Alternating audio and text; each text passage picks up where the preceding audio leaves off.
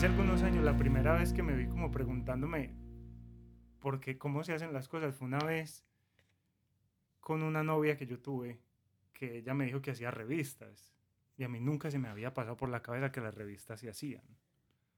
Ah, uno cree que esas cosas se hacen solas. Que esas cosas se hacen solas.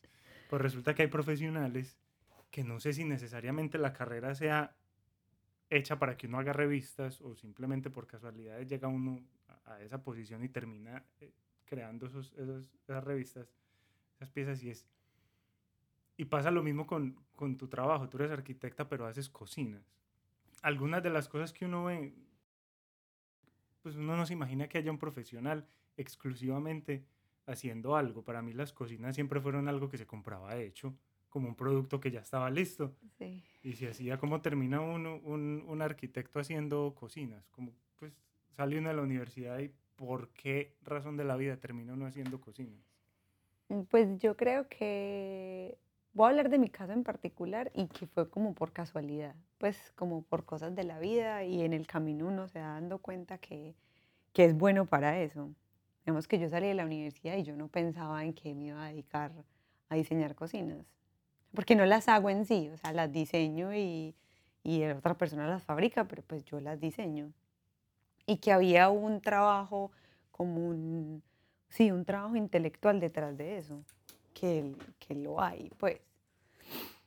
Y uno cree que no. Pero entonces cuando yo salí de la universidad, eh, yo tenía claro, no, no tenía claro. Yo pensé que tenía claro para dónde iba a trabajar y los trabajos que iba a buscar. ¿Y cuál es? Pues, porque también tengo la referencia de varias personas que terminan la universidad y, me dicen, yo sé hacer de todo y no sé hacer nada. Cuando uno sale de arquitectura, ¿qué, ¿cuáles es son los trabajos? Mm, también uno sale sabiendo muchas cosas porque te enseñan un poquito de cada cosa de todo el mundo gigante de la arquitectura. Uno aprende de construcción un poquito, de diseño de interiores un poquito, de diseño de jardines un poquito, de todas las cosas como que encierra la arquitectura del diseño, aprendes un poquito. Y también por eso me especialicé. Yo salí de la universidad y por el miedo a trabajar, porque como uno sabe tantas cosas, pero a la hora de la verdad uno no sabe nada. Uno cree que necesita aprender una cosa, una cosa para exacto, exacto. Además que la arquitectura es un mundo gigante, que yo creo que todas las carreras son así. Sobre todo acá, viviendo acá, me he dado cuenta que hay profesionales que hacen un montón de cosas. Pues digamos que un diseñador gráfico hace un montón de cosas que uno no se imagina. Para los que nos están oyendo, acá es en Estados Unidos. Nosotros somos colombianos, pero hace unos seis años, siete años vivimos acá en Estados Unidos.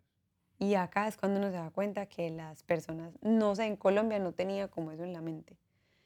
Entonces, como sabía, como salí sabiendo tan, digamos, sabiendo tantas cosas, o tenía un poquito de todas las cosas, entonces dije, no, me tengo que especializar en algo que durante la carrera era lo que más me gustaba. Entonces me especialicé y yo tenía muy claro que iba a trabajar en, cuál, ¿Cuál fue la especialidad? Eh, diseño urbano. Y me presenté a la universidad, pasé un año y eso, y eso, digamos que te abre más el, como el espectro de lo que hace un arquitecto de ese campo. Pero, eh, y empecé a trabajar.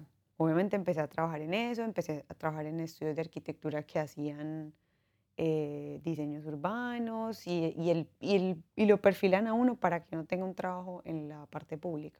¿Qué, de, que es diseño de ciudad. ¿Qué es el diseño urbano? Diseño de ciudad. Diseño de los parques. Los parques, los andenes, las calles, sí. Todo como se integra un edificio en la ciudad, entonces las vías de acceso, eh, los andenes que sí tengan unos... Pues, y hay unos unas, como unas reglas pues para hacerlo. Hay un manual. proyectos que como que no han pasado por la universidad. Seguramente, sí, claro. Aquí y allá, en todas partes. Como también hay ciudades que son muy estudiadas y son muy, digamos que muy estructuradas. Mm, Londres es muy estructurada, París es muy estructurada, eh, Nueva York es muy estructurada. Y están hechas como el diseño, son hechas, o sea, se desarrollaron orgánicamente, pero están hechas para, fueron transformadas para, vamos, para el peatón, hay lugares de carros, hay parqueaderos, hay muchos parques, hay muchas zonas públicas. Bueno, el diseñador urbano se encarga como de diseñar los espacios de las ciudades. Uno nunca creería que las bancas que uno ve en la calle, las bancas o las sillas o las son diseñadas. Las banquetas son diseñadas por un arquitecto por- o por un diseñador también. Pero los arquitectos urbanistas, por ejemplo, en Sí. Nueva York, Nueva York, el Skyline Sí. eh, de urbanistas, eso es diseño urbano completamente. O sea, un arquitecto tuvo que Chelsea estar ahí. Market, sí, el Chelsea Market, que es como reciclar un edificio, eso es también seguramente hay urbanistas ahí metidos. En Medellín, ¿dónde está eso? En, en- Mm, la integración, por ejemplo. en el MAM. Ajá, la integración de, to- ajá, toda esa integración de esos lugares, de ese lugar a la ciudad, todo lo que pasa alrededor de la Universidad de Antioquia, em, todo lo que pasa en el estadio, todos esos proyectos como que integran edificios que estaban sueltos a la ciudad son de urbanistas. entonces, ¿cómo, cuando tú dices integrar los, los edificios a las ciudades, ¿qué se tiene en cuenta? Pues, como, como qué opciones se tienen en cuenta del ciudadano para, para poder diseñar esos espacios y que realmente sean funcionales. Porque a mí a veces me ha parecido que veo algunas obras que se hacen en la ciudad, estaba hablando de Medellín, que funcionan, le hacen mucha fuerza, pero al- a los años ya están en desuso. Sí, Por ahí pues, hubo de esas caseticas que les abrieron a los vendedores ambulantes un montón por muchas partes y muchas cerradas que no, que sí, no, no funcionaron. ¿Qué se tiene en cuenta para, para hacer eso? pues en el caso, por ejemplo, de los vendedores ambulantes era como organizar el centro. Sí. Eso fue para organizar el centro, pero eso con el tiempo, eso se va, eh, digamos que el mantenimiento es costoso. Entonces las ciudades, no solamente en Medellín, eso pasa en muchas ciudades, que las cosas se hacen y como que digamos que son pañitos de agua tibia, no solucionan el problema de raíz. Digamos que en el caso de los vendedores ambulantes, si se les cobra una renta, ellos no tienen con qué pagar. Entonces Claro, dejan el local y van a otra, parte, a otra calle. Ya no los dejan vender en esa calle, se van para otra. Pero el diseñador urbano, pues en teoría se debe consultarse. Se, hacen unas, unos trabajos con la comunidad. Pues en muchos casos se hacen trabajos con la comunidad. Y hay unas necesidades básicas de las ciudades. Se trabaja con los alcaldes, con los, los directores de planeación. O sea, es un trabajo súper complejo, pues. Pero, em, como te estaba diciendo ahorita, pues yo al paso del tiempo, pues como que decidí encaminar mi trabajo por otro lado. No decidí, la vida me fue encaminando el trabajo por otro lado. Entonces me vine para acá, a vivir acá, y, eh, y aquí también se le abre a uno mucho el espectro, pues como de lo que es la arquitectura. Por- de muchas profesiones. no Sí, pues yo hablo de la arquitectura porque pues era lo que yo sabía hacer. Digamos que duré seis años en la universidad y salí y trabajé y yo desde que salí de la universidad yo no he parado de trabajar. Entonces es como lo único que conozco. Yo no... Y he trabajado con otros profesionales, pero es lo único que conozco. Entonces cuando llegué acá y me di cuenta que habían arquitectos que hacían millones de cosas, desde escribir en una revista o en un periódico, eh, columnas pequeñas sobre crítica de arquitectura, hasta de verdad trabajar con los diseñadores, los arquitectos más tesos de acá. Entonces dije, ah, bueno, pues ahí fue como que yo entendí, como que, ah, bueno, esto sí, pues es- esto es más allá de, de lo que, digamos, del diseño urbano, o sea, la arquitectura va más allá. Puedo extenderme más como en, como en, en lo que es la arquitectura. Y terminaste haciendo cocinas. Y se, por cosas de la vida, como te digo, empecé a trabajar con una compañía de diseño de cocinas. Y cuando yo llegué allá, realmente me dijeron como que necesitamos una persona que sepa AutoCAD, que es el software de... Eso fue de como ahí. la, esa fue la, la, ese es el requisito. Sí, sí, aquí no me preguntaron ni si tenía experiencia, si... No, nada. Eso es una cosa que aquí le cambia a uno mucho la visión del trabajo. Y a mí me parece, yo trabajé mucho tiempo en Colombia y pues llevo vari- varios años trabajando aquí. Y me parece que en, en Colombia están muy pegados del título. O sea, uno bien puede saber o no, pero si tiene título es como suficiente a veces. Sí, En cambio, hay otras, hay otras, otros mercados laborales donde, donde a veces la persona que lo recluta a uno simplemente se fija que, que uno que tenga la capacidad de aprender cosas nuevas y que sea fácil de, de, como de direccionar esa capacidad que uno tiene para hacer otras cosas. Sí. No necesariamente con un título universitario o dos. No, porque a mí nunca me preguntaron acá si, de hecho nunca me han preguntado que si yo fui a la universidad, que si yo tengo licencias. Tampoco lo tenías que homologar o convalidar, nada de eso. No. Hay trabajos que sí lo requieren. Pues trabajos de arquitecta como arquitecta, como firmar planos, hacer trámites en la ciudad, sí, tengo que tener licencia. obras, Sí, sí, tengo que tener licencia y seguro. Pero como yo no, ese no era el fin, y yo trabajaba para una compañía que cubría, digamos, eso, entonces, pero como te digo, a mí nunca me preguntaron, o sea, mi primer jefe jamás me preguntó si yo era arquitecta. Me preguntó, necesito una persona que sepa AutoCAD. ¿Usted sabe AutoCAD? Sí, ok. ¿Usted sabe qué es, qué son pulgadas y pies? Sí. Y ahí me metí. No sabía, pero ahí me metí. Dije que sí y empecé a trabajar.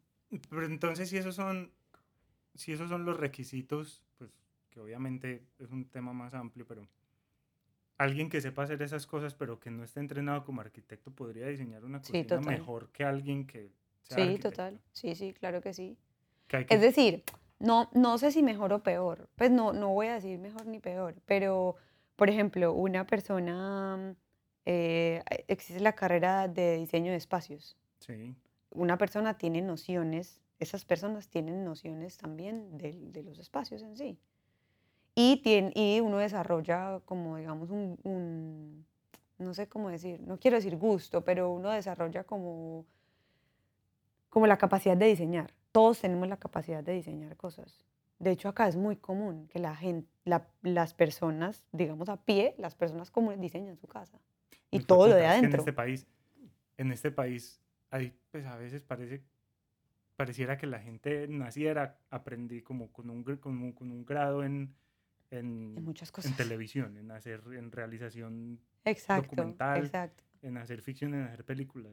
Es lo mismo en el diseño. O sea, aquí no tenés que ser un diseñador, eh, no tenés que ser un arquitecto para hacer casas. Porque yo trabajo con diseñadores de otros países que no son diseñadores.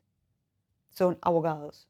Es un o- negocio más. O no son nada. Yo trabajo con una diseñadora que no, ella no estudió nada. Ella simplemente llegó acá y se le presentó, la, igual se le presentó la oportunidad. La señora tiene buen gusto como en decoración y, y conoció mucha gente del medio en la calle, en los eventos y cosas. Y es diseñadora y es una diseñadora muy reconocida acá en Miami. Eso abre el mercado mucho para la gente. Sí, entonces nunca me preguntaron como que si yo era arquitecta, si tenía licencia. Y empecé a trabajar.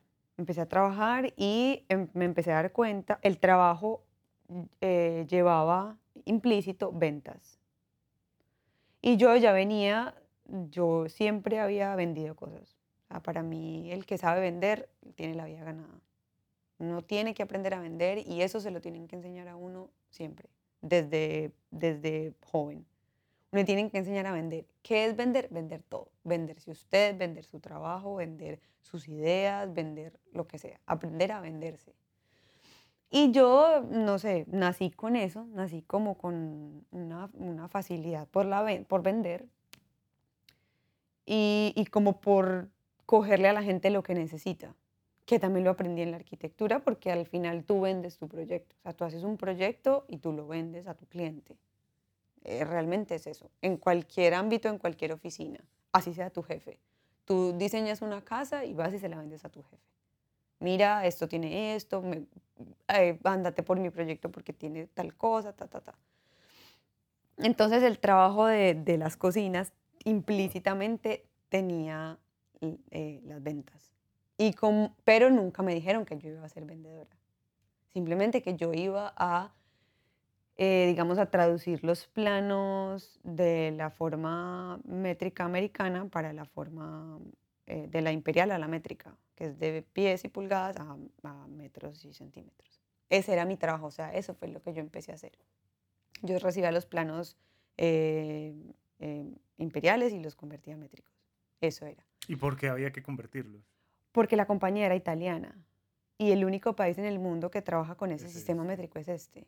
Entonces todas las compañías eh, necesitan eh, centímetros, metros, centímetros y milímetros. Sí. Y en Europa y en América, pues en, en Latinoamérica no existe eso y nadie es capaz, es muy difícil para la gente entender como eso de convertir. Entonces, y al contrario, cuando venían planos de Italia, era una compañía italiana, venían los planos de Italia, yo los tenía que convertir. Esa situación se debe prestar para muchos errores. Sí, porque eso también yo pienso que es a propósito. Yo no sé bien por ¿Qué qué. es a propósito? Que aquí Mm, funcionen con Que no, sí, que no es exacto. sistema de medida. Porque no es exacto. Ese sistema de medida no es exacto. ¿Cuál es la unidad más pequeña en ese, en ese sistema de medida? La pulgada, La pulgada. que todavía es muy grande. Es muy grande, entonces tiene decimales. Para, lo- para los que no saben, una pulgada son dos Dos pun- centi- 2.54 2.54 centímetros. sí. No es muy exacto. Entonces, porque hay, digamos, como le dicen acá, como un allowance, pues hay, siempre hay como un, er- como un margen de error en las cosas, en la construcción, mucho. Pero eso es muy extraño, que una de, los, de las economías como más, que, se, que, que intenta hacerla más eficiente y más, más profesional tenga eso, por ejemplo. O tal vez por eficiencia. Yo lo he pensado que es eficiencia también, porque te dicen, no sé, 10 pies. 10 pies es de aquí a allá o más allácito o más acasito. ¿Me entiendes? Como que Pues, también es porque el sistema de trabajo acá es muy eficiente y es muy práctico. Acá no se fijan, como digo yo, en el centavo. Acá todo es rápido, rápido, rápido, dándole, dándole, dándole. Entonces, el milímetro no. Yo en este momento, por ejemplo, trabajo en milímetros. O ¿Se sea, demora más o qué? son cuatro cifras. Claro, y es más exacto, el nivel de detalle es más... es- Sí, pero entonces eso quiere decir que hay menos errores. Hay menos errores, pero son más difíciles de corregir los errores, porque son Mm, milimétricos. Es como le- aquí le dicen, aquí le dicen como baby dimensions, pues porque estamos Ujú. hablando de, de rayitas de una regla, pues de rayitas de un metro. Y por dos rayitas una puerta no me cierra, una nevera no me cabe. Sí, pero entonces... ¿Sí me enti- Entonces acá, por ejemplo, dicen 30 si es- pulgadas. Sí, pero entonces si la puerta es de una pulgada más pequeña, te queda... Ya, queda Ya, gigante. gigante. Claro, pero digamos que eso se, se puede arreglar más fácil que cuando son dos centímetros. Cortar un panel un centímetro es muy difícil, pero una pulgada es más fácil. Yo no le veo Una, dos pulgadas bueno. es más fácil. Pero bueno, no sé por qué, nunca me he puesto como a pensar en eso. Me parece que mm, las cosas aquí funcionan así y, y no, pues no, Nunca ha sido problema para tu trabajo. Sí y no, porque a la hora de convertir hay muchos problemas. Si trabajáramos siempre en pulgadas, no habría ningún problema. Pero, por ejemplo, trabajar con un diseñador americano que solamente entienda pulgadas, explicarle que hay un gabinete que mide 60 centímetros, que no son 24 pulgadas, es un poquitico más, es 60 y un poquito. Pero es que hay Es una difícil, historia, hay una difícil. historia de, de, la, de una confusión entre esos dos sistemas, porque se unieron la NASA y la Agencia Espacial Europea Ah, para enviar un satélite, creo que fue el telescopio Hubble o algo así. Enviaron un, un satélite al espacio y resulta que como unos trabajaban en, en una unidad diferente a los, a, a los de la Agencia Espacial Europea, el aparato no funcionó a la hora de arrancar, pues a la hora que lo fueron a aprender no funcionó, porque los cálculos los habían hecho mal. como que no mal, sino como No. diferente, como cuando la información llegó, es que a mí me pasa mucho eso. Cuando la información llega y uno la tiene que traducir, hay que tener mucho, mu- hay que poner mucha atención. sí, es como, yo en ese primer trabajo yo me sentía como una traductora. Yo me imagino las personas que trabajan de traductores en la ONU, es igual, pues claro, no es igual, pero es como lo mismo, es como, tenés que ser muy cuidadoso la forma en la que expresas ese plano, esa información de ese plano, porque una, un contratista, un constructor de acá, no se va a fijar en que es tres cuartos de pulgada, es una pulgada. Es que ¿cuántos son tres cuartos de pulgada? Exactamente, exactamente. Entonces él me dice, no, dígame cuatro pulgadas, no tres Es que pulgadas, Yo cien, me dije cinco tres cuartos de no pulgada. y yo me lo- eso. ¿Cuántos milímetros son tres cuartos de pulgada? Exactamente. Entonces uno tiene que ser muy cuidadoso porque eso se presta para que las cosas no funcionen. Y yo, y yo soy de los que un centímetro es un, un ¿cómo se llama esto? Una, Una un- falange. falange. Yo también, yo soy mi mano, yo sé que mi mano mide 10 centímetros y, le- y yo mido las cosas con la mano. ¿Y en pulgadas cuánto mide? Pues yo traigo un No, metro. pucha, no sé. Pero yo, yo me mido mi mano y yo sé que una- mi mano es más o menos 10 centímetros. 10 centímetros No son más. 4 pulgadas. No, más, más, más, mi mano es más. Ah, bueno, sí, este pedacito, sí. Son 4 pulgadas. Más o menos. Entonces yo sé que más o menos, yo Puta, mido pues, más o menos difícil, Muy así. difícil pensar en pulgadas después de pasar difícil. 30 y punta de años pensando en milímetros. Todavía no lo logro. O sea, no, no lo logro. Y yo, es más, tengo una aplicación en el celular que suma pies y pulgadas porque no se pueden sumar como se suman los números normal, pues como sumamos nosotros. Cuando Ah, tenés, claro. sumas pies con pies y pulgadas con Es pulgadas. un fraccionario. Y uno no dice 150 pulgadas, sino que ya lo convertís a pies. Cuando llega un número se convierte a pies. Mejor dicho, eso, eso es un enredo. Y, y- pero, siempre, pero siempre he trabajado eh, con compañías que no son de acá.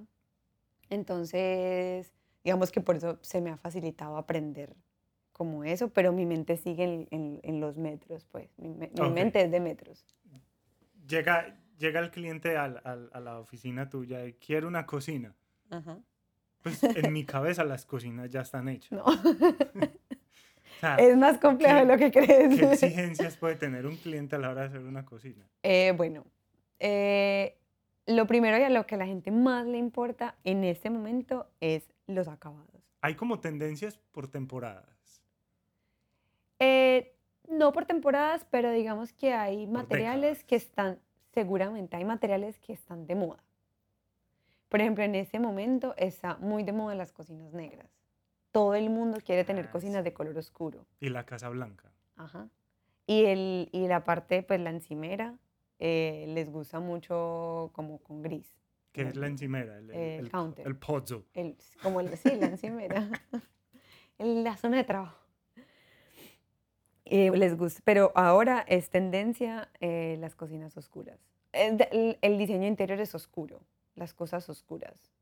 Eh, los muebles grises, tapetes grises, las Todo muy- paredes todo no, muy neutro, ¿no? pero como en escala grises, digamos. Entonces, un cliente llega y me dice, bueno, yo, por ejemplo, en este momento tengo un cliente, eh, compró un lote y está haciendo su casa y quiere su cocina. Me lleva el plano de la cocina. Lo primero yo le digo, bueno, ¿tiene planos o no? Cuando me dice no, ahí ya es un problema. Porque entonces Planos del, del- de la de casa. la casa, De la construcción. por lo menos las medidas de la cocina, como que tanto por acá y tanto por allá y tanto de alto. Eso ya es como que partamos de que usted tiene un plano o no. Normalmente la gente tiene, normalmente. Cuando no, ya le tengo que decir, bueno, eso ya es otro trabajo, tiene que conseguirse un arquitecto, una persona que le, que le haga pues le levante los planos y o yo lo puedo hacer, pero nosotros cobramos. En este caso cobramos, que es un designer fee por hacer eso. Porque no tiene nada. Entonces tengo que ir a la casa, mm, en mi la empresa me tiene que pagar la ida a esa casa para poder tomar las medidas, todo. Porque aquí todo vale, La movida de una uña cuesta. todo vale. Entonces, bueno, y yo me pongo a hablar con el cliente. Mi forma de trabajar es que yo me pongo a conversar con el cliente. Usted cocina mucho, usted no cocina, usted tiene hijos, usted está solo.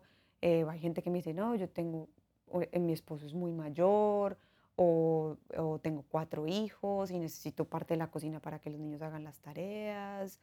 O, mm, o me dice, no, yo no cocino, yo quiero la casa es como para que mis amigos vayan y la vean eh, no, me interesa cocinar, eh, tengo empleada, o hay gente que me dice, no tengo empleada.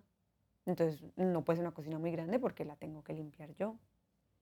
Eh, tenemos clientes que el, el esposo es un chef, y entonces la cocina tiene que ser muy específica porque los chefs tienen su método de trabajo muy claro en la cabeza. Entonces, a este lado, al lado derecho esto, al lado izquierdo esto.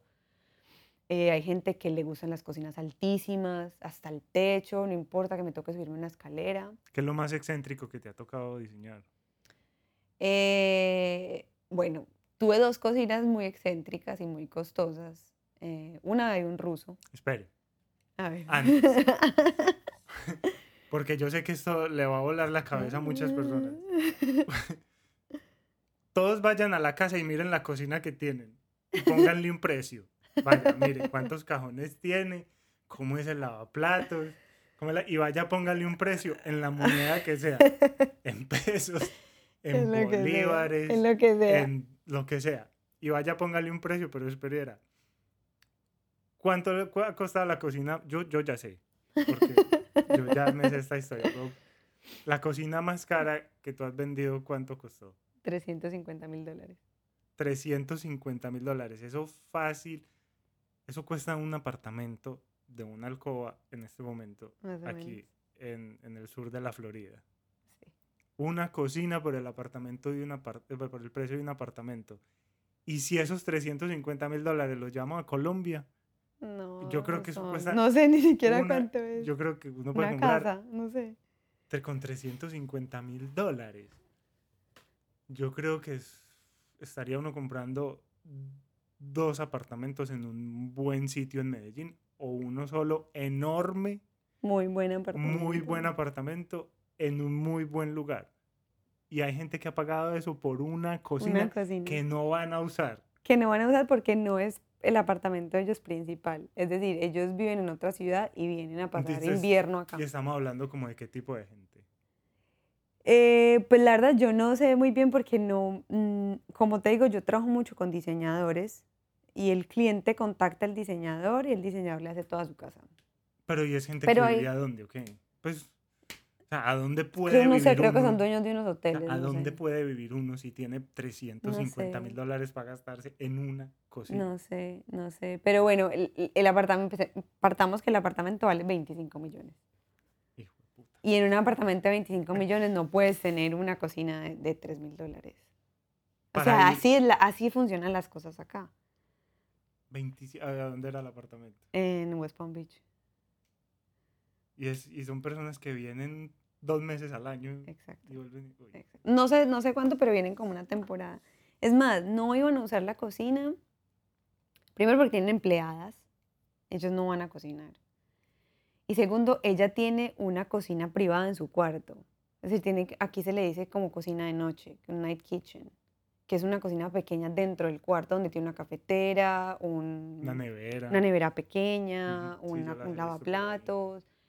Entonces, la cama más fea del mundo no tener un lavaplatos. eso acá es muy común. Tener un lavaplatos en en la el cuarto. habitación, en el Eso es muy común. horrible. O las ponen afuera del cuarto eh, cuando la- las casas permiten. Entonces comen en los cuartos y sacan la los platos sucios a esa cocina pequeña y ya las empleadas lo, lo recogen. ¿Y por qué era excéntrica cocina?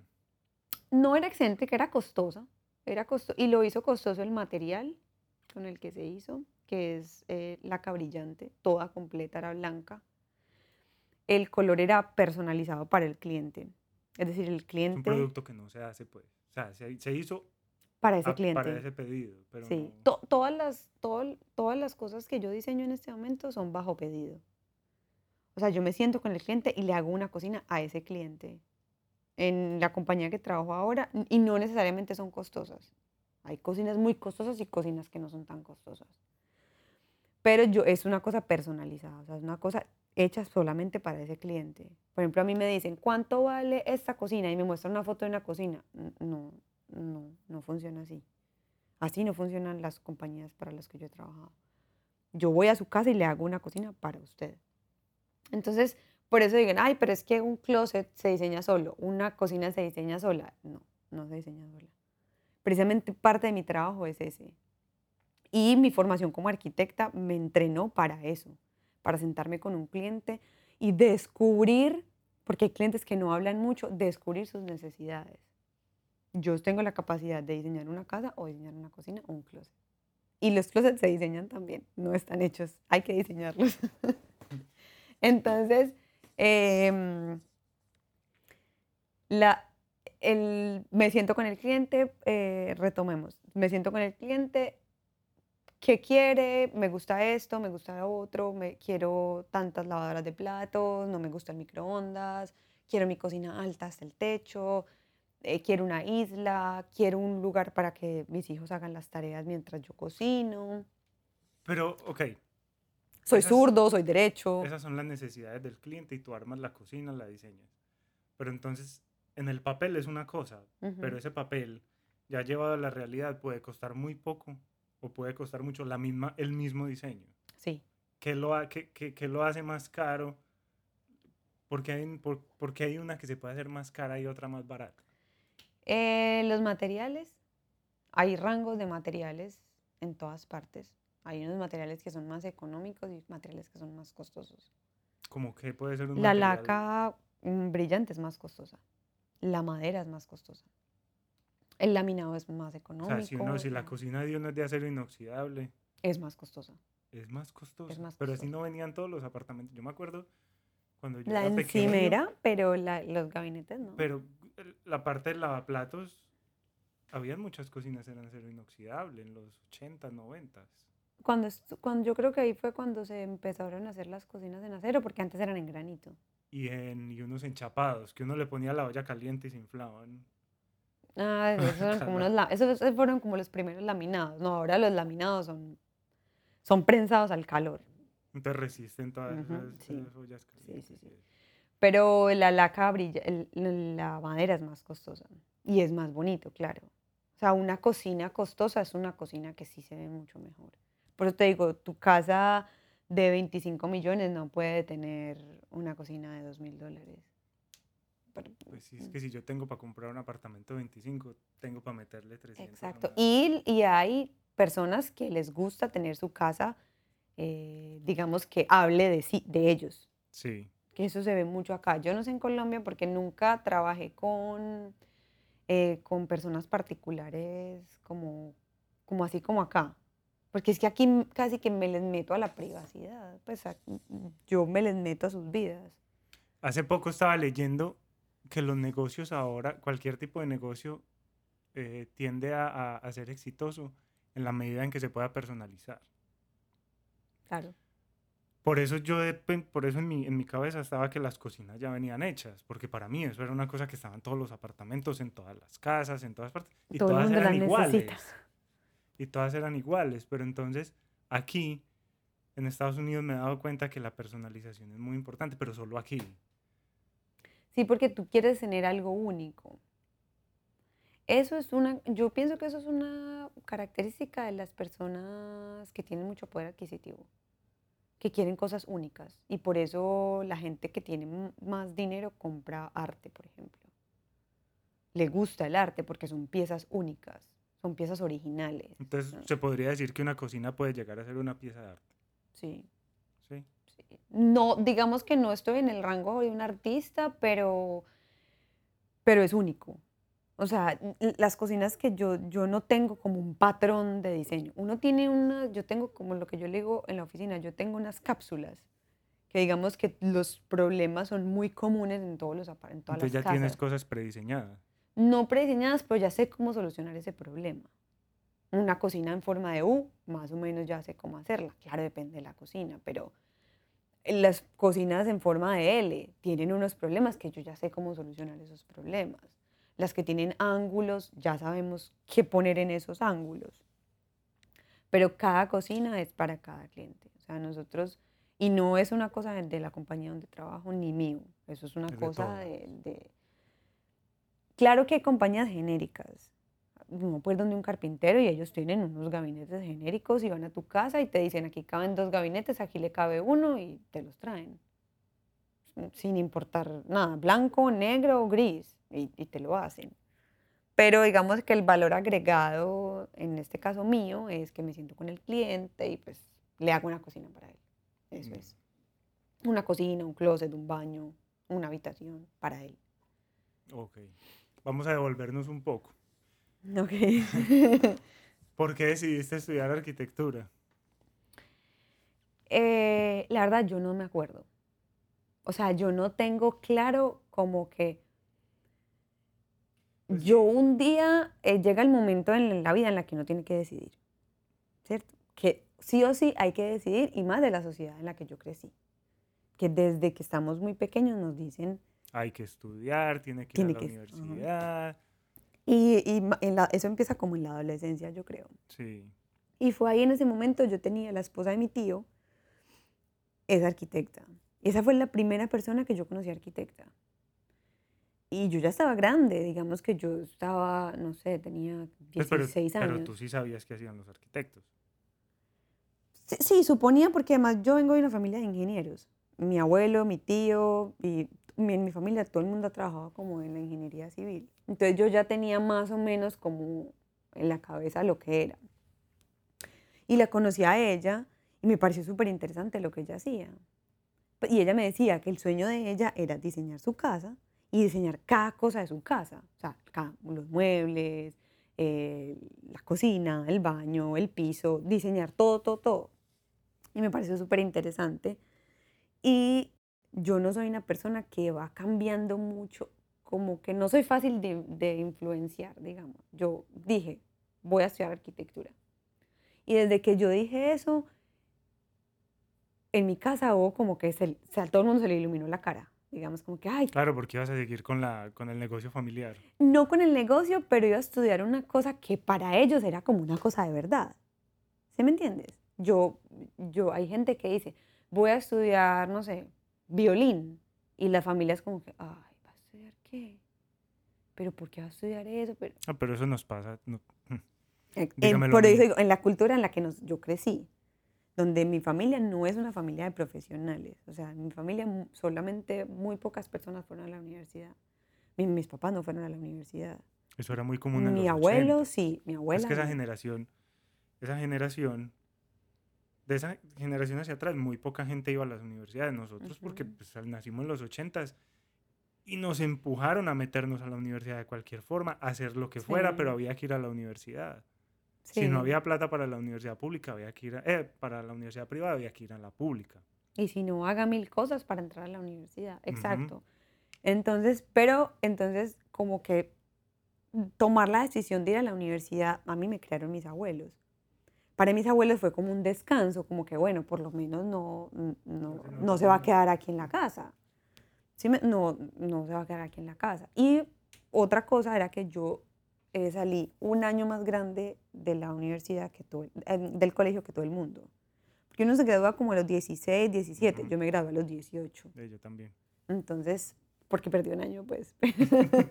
Pero, entonces eso también, porque eso sí le da a uno cierta... O sea, uno tiene como más tiempo, digamos. Es- yo, yo pienso que 17 años es muy joven para Yo- tomar semejante decisión. Yo conozco personas que han salido del colegio 15 años. Y para mí, yo a los 15 años estaba en octavo. Puta, uno no, no todavía Y está comiendo niña. mierda. A los 15 años uno...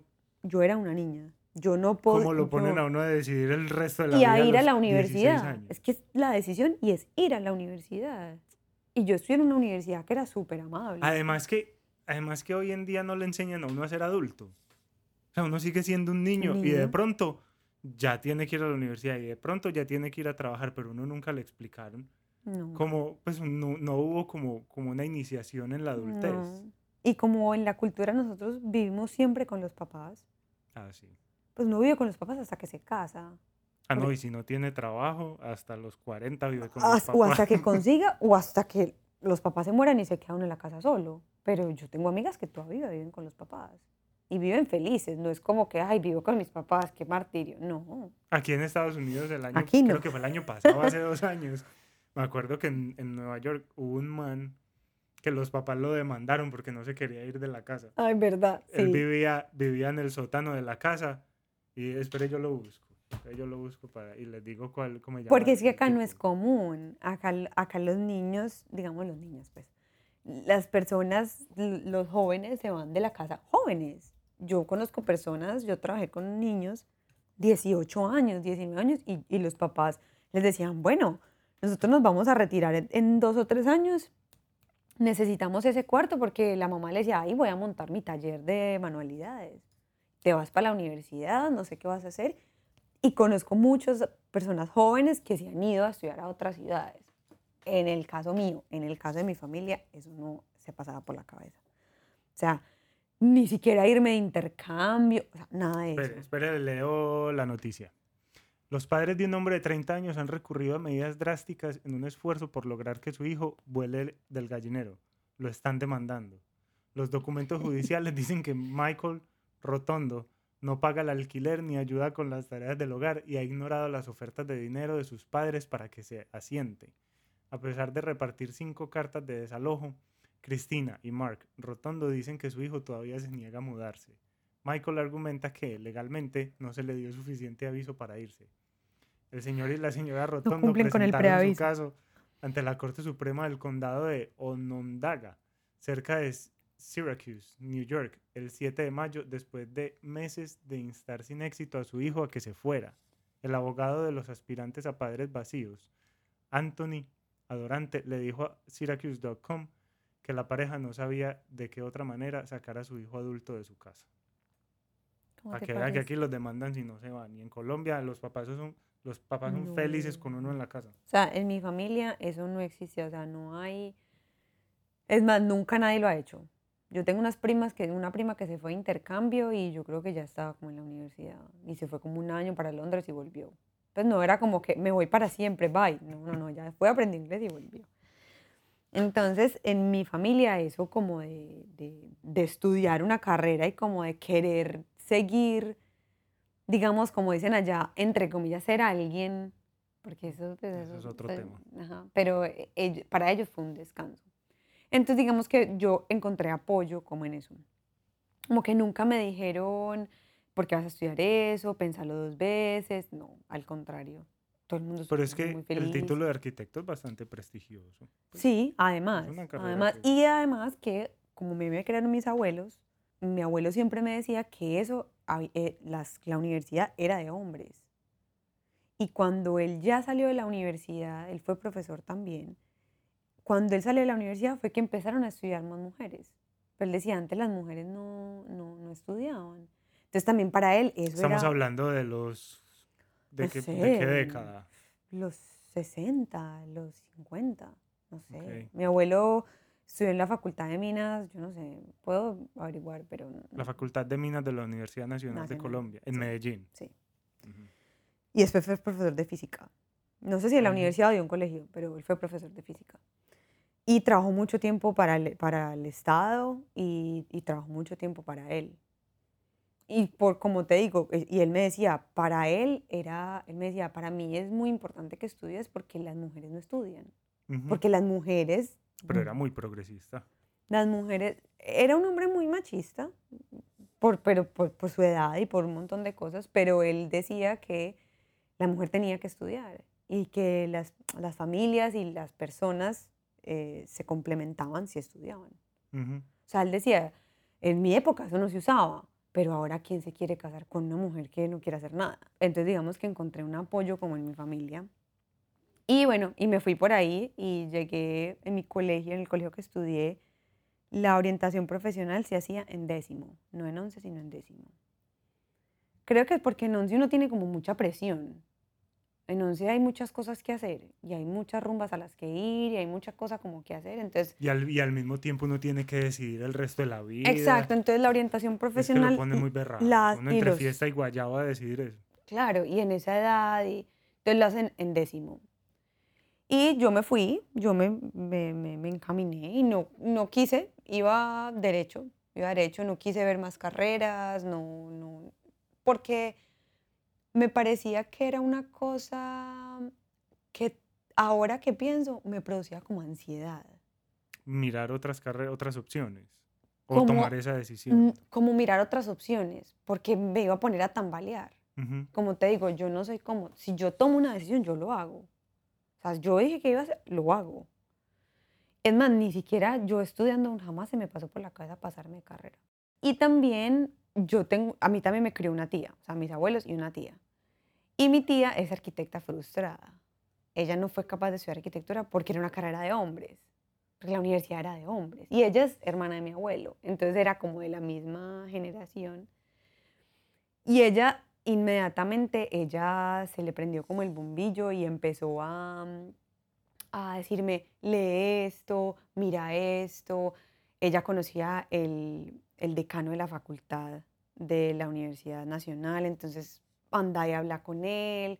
Ella se empezó a interesar mucho como para, ca- para darme como ánimo. Yo ahora lo veo que es como para dándome cuerda, que no me Pero fuera como a-. Sí, que no fuera como a desistir. Ella quería que yo, que yo siguiera con la idea de estudiar. No sé si, digo yo que arquitectura, porque ella se emocionó mucho cuando yo le dije que iba a ser arquitecta. Hay una cosa, en mi caso, yo creo que fueron decisiones que tomé muy, como muy, muy solo. La condición era vaya, busque una universidad y estudie, pero el acompañamiento era más del colegio. Simplemente yo llegaba a la casa y decía que iba a estudiar y me decían sí o no. Pero Yo creo que así fue todo el mundo. Lo que pasa es que mi tía siempre ha sido muy, muy cercana a nosotros. Digo a nosotros, a mi hermano y a mí. Siempre, siempre ella, ella, ella siempre ha querido ser parte de la vida de nosotros. Entonces creo que también por eso como que los- ella... te empujó. Sí, Pero más que empujarme, ella no quería que yo perdiera como el impulso. Yo ahora lo veo así. Ella quería que yo, que yo, ella por ejemplo en los, primeros, los primeros semestres de la universidad, la universidad era cerca de la casa de ella. Ella me, me invitaba a almorzar, ella me ayudaba con mis trabajos, o sea, ella quería como que yo no perdiera el impulso. Ahora lo veo así. Entonces, eso me ayudó mucho porque conocí personas del medio, además de la esposa de mi tío, empecé a conocer más personas que estudian arquitectura. Empecé a ir a las universidades donde había arquitectura. Y, eh, y empecé a ver que era, una, pues, que era una carrera muy, muy chévere, pues que era una cosa muy... ¿Qué hace uno en, en una facultad de arquitectura? Trasnochar. Trasnochar y maquetas con Trasnochar mucho. Y eso me daba mucho miedo porque yo venía de un colegio, de un sistema educativo muy personalizado primero que todo. Era muy personalizado. Era muy libre. Nosotros éramos unos niños muy libres, unos niños... ¿Eso traduce como vagos o qué? También, o sea, estudiábamos, pero en un sistema educativo donde va como al ritmo de uno. Un colegio fundado por papás, pues por los papás, profesores amigos de los papás, era una finca. Y verme enfrentada a una universidad donde tenía que hacer cosas que nunca había hecho. Yo no entré a la universidad con ninguna amiga, que hay mucha gente, sobre todo en Colombia, que va a ah, la universidad con amigos. desde, con los mismos que uno empieza en el colegio, desde kinder llega a la universidad. Yo no, mis tres mejores amigas, las cuatro estudiamos cosas súper diferentes. O sea, las cuatro como si no fuéramos amigas. O sea, las cuatro nos fuimos por cuatro caminos distintos. Entonces, enfrentarme a eso me daba mucho susto. Y a mí me preocupaba mucho la trasnochada, no te voy a decir que no. Yo, a mí me gusta mucho la noche, pero me preocupa muchísimo. Yo decía, ¿qué voy a hacer? Esta gente no duerme, esta gente es ojerosa, esta gente no desayuna pero eh, al final eso se vuelve, aguanta de todo. Sí, y uno y eso se le vuelve a uno como como un sistema de vida. Al principio le cuesta. Claro, las primeras trasnochadas horrible. Ya uno se acostumbra y le coge el ritmo y uno ya... Y ya ama el café, y ama la manzana, y, y, y, y, encuentra un grupo de amigos. En esa época no había Red Bull.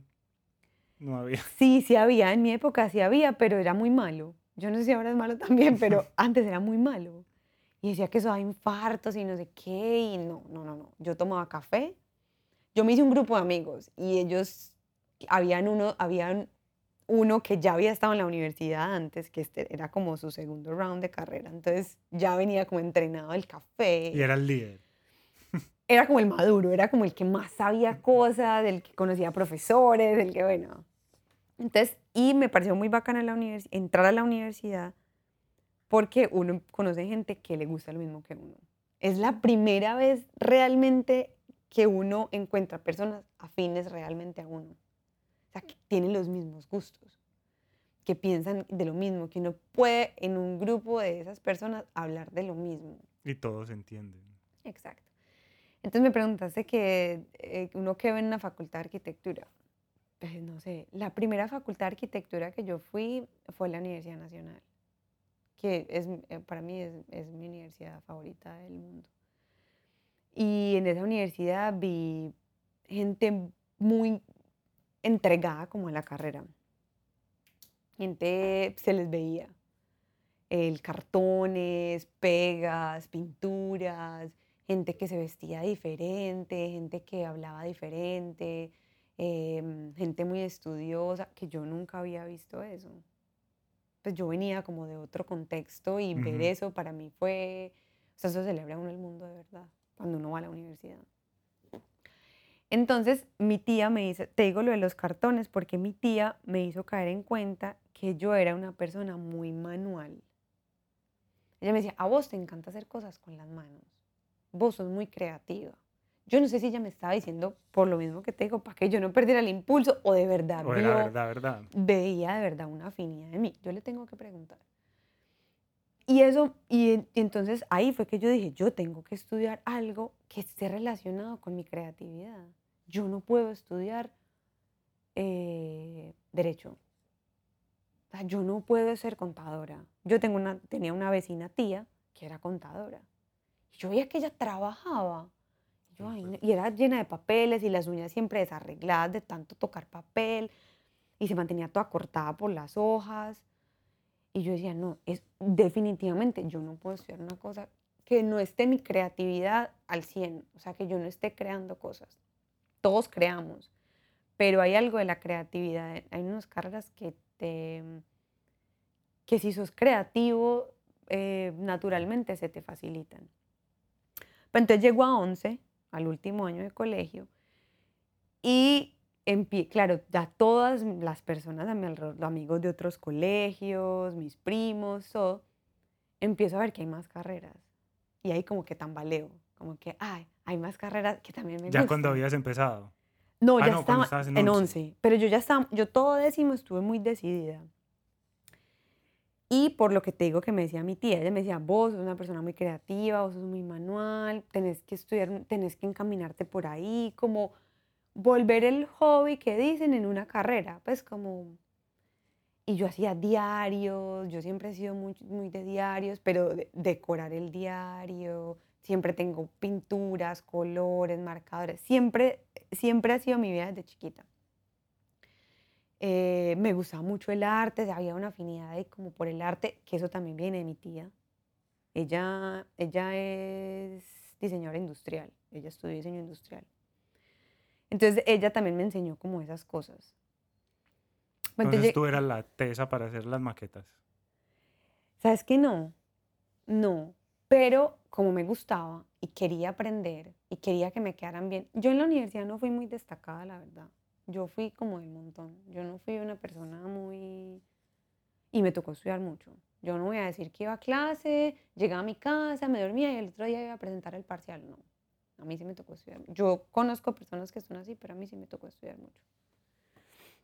Y leer mucho. En arquitectura hay que leer muchísimo, hay que ver muchísimo, hay que aprender a hablar, hay que aprender cómo expresarse bien, hay que aprender a escribir muy bien entonces, todas esas cosas como que yo ya tenía en mí como una semillita, digamos, entonces no se me hizo tan difícil. Pero la carrera no es una carrera fácil, pues no es una cosa como que uno va un momentico y aprende, no. No, y los profesores a nosotros nos decían, esto es un, un, ¿cómo se dice? Un estilo de vida. Y yo no entendía. Ahora lo entiendo, pero en ese momento... y eso será lo difícil de, de, aprender de la arquitectura, porque uno las materias, pues uno va y, y, estudia el tema y tal vez lo aprueba, pero... Sí, tal vez, no sé, pues a mí me parece difícil, es que no es tanto lo difícil, sino que hay que, pero yo creo que en todas las carreras es así.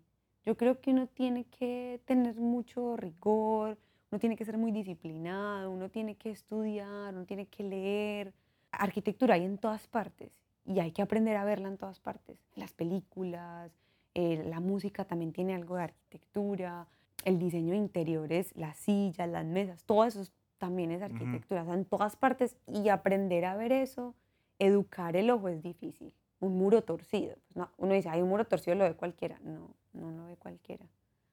Una puerta colgada y todo eso, entrenar como el cerebro a ver todo es difícil. Es difícil y hay que estudiar mucho. Y leer de todo. Porque además, yo sé que muchos profesionales o la mayoría deben ser muy cultos. Pues deben saber mucho de cultura general, de, como digo, música, cine, comida, esto, lo otro. Pero el arquitecto en sí es un profesional como del mundo. O sea, yo veo que vos puedes ser arquitecto en cualquier parte del mundo. Entonces tenés que aprender cosas. Y no necesariamente en construcción. No, no, no, no. Es que, yo, yo, yo, lo digo es porque volvemos a, la, a la, pregunta que abrió la conversación y es que para mí hay muchas cosas que ya están hechas, que se venden hechas y el arquitecto para mí siempre había sido alguien que está haciendo apartamentos, edificios, casas, oficinas. Pero la construcción, para mí un arquitecto hasta hace muy poco se me ocurrió que un arquitecto podría hacer una silla, tal vez, o una piscina. Pues para mí habían otro tipo de profesionales que se encargaban de esas cosas. Sí. Tal vez lo difícil que no solo le pasa a los arquitectos, sino que yo creo que cualquier sensibilización artística de un profesional pasa por esa etapa y es que a uno siempre le han dicho, usted se, usted se la tiene que creer. Ujú. Créasela. Créasela. Créasela. Y uno a los 17, 18, 20 años, uno dice, ¿creerme qué? Exacto. Es creerme qué. Y no, no, es que usted es un arquitecto, usted es un músico, usted es un poeta, usted es un, un vendedor, porque el arte también, el- las ventas también pueden ser un arte. Lo son. Y usted se la tiene que creer, pero entonces uno dice, ¿creerme qué?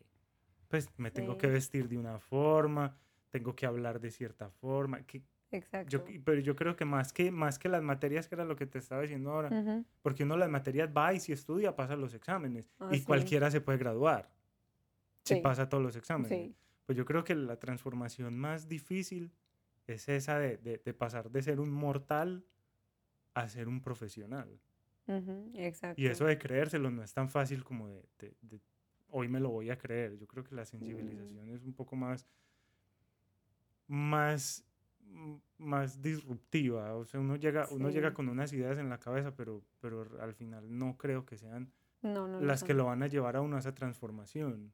Pero No. llega el día en que uno se le, se le Sí. prendió el, el breque, weón. y- Sí, y exactamente. dije, sí, marica, esto es la arquitectura. Estoy viendo las cosas como un arquitecto. Sí. Estoy oyendo la música como un músico. Estoy viendo las imágenes como un fotógrafo. Es, Que ujú. yo creo que eso es lo más difícil. Sí. Ahí en eso, en eso que dices, tuvo mucho que ver también mi tía, esa tía que te estoy diciendo, porque ella, tal vez por ese afán de que yo no perdiera el impulso y como porque yo sí estudiara y sí terminara la carrera, ella me, me metía como en esas cosas. Entonces, eh, vamos a un museo, eh, hay una exposición de tal cosa, vamos, hay un edificio nuevo, vamos, eh, vamos a hablar con tal persona, quiero que conozcas a esta persona, porque ella quería despertar eso en mí. Y no O sea- sentías de pronto mucha presión. No, O sea, ¿te no. gustaba? Sí, a mí me gustaba, a mí me gustaba. A mí me gustaba porque mm, la carrera es muy chévere. O sea, el desarrollo de la carrera es muy chévere. Porque aprendes muchas cosas, pero todos los semestres son iguales. Sino que tienen unos niveles de complejidad diferente, pero toda la carrera es igual. Pero a mí me gustaba. A mí- yo ahora lo pienso y yo ahora tengo trabajos míos mm, Guardados guardados y los miro. Y yo digo, ¿yo cómo hacía esto? Pues que yo no sabía nada. Y no es lo mismo ahora, ah, me dicen, em, diseño un edificio en este lote y yo lo hago en 10 minutos. Pero en ese momento, ¿cómo hacía eso? Y, y veo fotos que tomaba y dibujos que hacía. Yo he sido súper mala para dibujar como perspectiva y como cosas perfectas. Yo, yo hago cosas ahí macheteras y Y en AutoCAD sí te sale. así, pero- no, en AutoCAD sí me sale todo. Y cuando aprendí AutoCAD, pues fue súper bueno porque es más rápido y todo. Y me junté con una amiga, toda la universidad, toda la carrera la hice con ella y la especialización la arrastré para que hiciera la especialización conmigo. Y ella me entendía mis garabatos. Entonces era súper bueno porque yo dibujaba cualquier idea y ella la cogía de una. Entonces era súper bueno pues como, como por ese lado. Pero yo veo las cosas que hacíamos y yo digo, como que, wow, o sea, una persona que no ¿Cómo que nada. hacían? Hacíamos edificios. ¿En qué? ¿Cómo que? en qué? ¿Dibujados o en cartón paja? Sí, o- hacíamos maquetas, muchas maquetas, muchas maquetas en cartón paja. Y, y eso, y también, como uno va aprendiendo con el tiempo, entonces las primeras maquetas son horribles y las otras son súper bonitas. Uno aprende como las pegas, las bases. Uno aprende un montón de cosas y eso me gustaba mucho, eso me parecía muy divertido. Y como te digo, yo nunca fui, yo no fui una estudiante pues como destacada de la carrera, que yo fui normal, ¿no? una estudiante normal, iba a clase y llegaba a mi casa a estudiar mucho y trasnochaba mucho. Pero me gustaba mucho y a mí me Eso gusta. es súper importante. A mí me gustaba.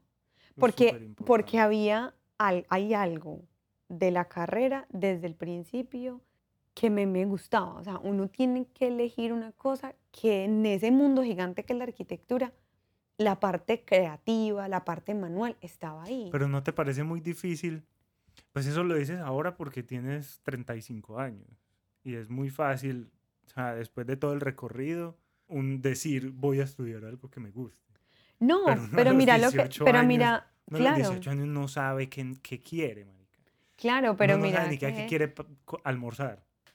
pero mira que te digo que mi tía me hizo como, como, ella instaló en mí como eso, como esa cosita que me dijo, vos sos muy creativa, vos sos muy manual, no te pongas a estudiar enfermería, porque pues no, o sea, no, no, no, no, no te veo la vocación de enfermera. Un día mi abuela me dijo, estábamos almorzando, X, un día X, y me dice, en la mitad del almuerzo, qué bueno que fueras médica cirujana. ¿Ah? Y yo como, ¿De dónde ¿de salió? dónde salió? O sea, ¿por qué se te ocurrió decirme eso? ¿Sí me entiendes? Entonces son que son como, como que un pensamiento aislado. O sea, o no me conocía, o, o no me escuchó, o qué pasó por su mente en ese momento que ella me dijo eso. Entonces es muy importante el papel del adulto en eso, porque no pueden decir esas cosas. Pues no me pueden decir, qué bueno que fueras profesora de preescolar. ¿Qué? Pues yo creo que eso ahora ha cambiado mucho. Las nuevas generaciones de padres y madres pues han aprendido que, que realmente el que debe estar decidiendo es el, el pelado, pues, la pelada que esté Sí, pero si te ven afinidad, no sé, tú me has contado, eh, desde pequeño eh, yo hacía programas de radio. En, si usted ve que su hijo desde pequeño juega a ser locutor de radio, no le diga que sea futbolista. Pues que eso es una idea muy fácil, pero realmente no pasaba. O sea, en los 80s y Sí, 90s, exacto, sí. cuando nos, en la, pues, de la generación nuestra, muchos papás estaban, sobre todo en Colombia, estaban eh, enfermos porque uno fuera, que uno tuviera un grado en una profesión que le fuera a dar billete. Ah, No, todavía, eso todavía O es sea, usted así, tiene pero que ahora ser el- médico, usted tiene sí, que ser ingeniero, usted abogado. tiene que ser abogado para nosotros sentirnos bien orgullosos de usted mientras usted está bien aburrido allá. Exacto. No, a mí no, a mí nunca, yo nunca sentí como esa presión así. Pero sí me parecía, sí en ese momento pienso que sí fue muy importante como, como la existencia de mi tía en, ese momen- en esos momentos. ¿Tú alguna vez Y le has dicho? yo creo que sí, yo creo que sí. Y las primeras reglas, rapidógrafos, todas esas cosas, transportador, compás, eran de ella, de la universidad de ella. Ella me las dio como en, como que mire mi herencia para que estudies feliz. Para que, Y llegue- para que lleve el nombre de la familia. no, ella me dijo como que toma estas cosas porque esto yo lo, yo lo usé en la universidad y pues la tengo guardado. Entonces eso también me impulsaba más como que, pucha, tengo que sacar esto adelante. O sea, mi tía. realmente sí ve algo en mí que yo no veo. Y yo me di cuenta de eso cuando estaba como en tercer semestre. Me acuerdo súper bien, estaba haciendo un proyecto muy difícil. Los semestres impares en mi universidad eran muy difíciles. que estaba tenían de muy- diferente a los pares? Creo que eran, los impares eran vivienda. Los pares eran proyectos urbanos y los impares eran vivienda. No sé si fue a propósito o casualmente fue así. Y eran más cuchillas los profesores. Los impares eran más, más jodidos. Y yo estaba muy, muy, muy, muy como atorada, como que no sabía, como que las ideas no me fluían. Y yo la llamé en los descansos que yo tenía, que paraba a ventilarme. Y ella me, y ella me decía cosas así, como que, como que no importa, las cosas van a pasar, eh, mira cómo te está yendo de bien. Y yo colgaba toda animada, y yo, pues si no me está yendo bien. Pero ella creía en mí, entonces yo pensé, yo pensaba en esos momentos, ella ve algo en mí que yo no veo. O sea, ella ve un potencial en mí que tal vez yo no estoy ese- viendo. esa, esa es una de las funciones de los mentores y de los padres. Exacto. y ver esas cosas que uno no ve. O Exacto. sea, porque es que Por eso te digo que es tan importante el papel de los, no les digamos padres, está- mentores o, o, o adulto responsable, porque yo no tuve papás, pero yo tuve adulto responsable. Y mi adulto responsable veía en mí cosas que yo no veía es que uno está tan metido en la cabeza de uno a toda hora y sobre todo esa en esa intentando, intentando descifrar lo que pasa con las mujeres, con los hombres, qué pasa en la calle, lo que hay que hacer aquí, allá, el colegio, la rumba. Todo. y uno no se da cuenta, uno nunca, pues en mi caso yo nunca paré a pensar qué era lo que a mí me gustaba. O sea, yo lo sabía, pero en las circunstancias en las que estaba no importaba. Ujú. O sea, lo, lo único que importaba era hacer una carrera que fuera, que trajera pues como cierto tipo de prosperidad y de, y de Claro, bienestar. claro, claro. económico. Sí, pero entonces cuando tenés un tutor, un, un adulto responsable, que te instala como esas cosas, como esas semillitas en vos, vos decís, ve, mira que yo sí soy buena para esto.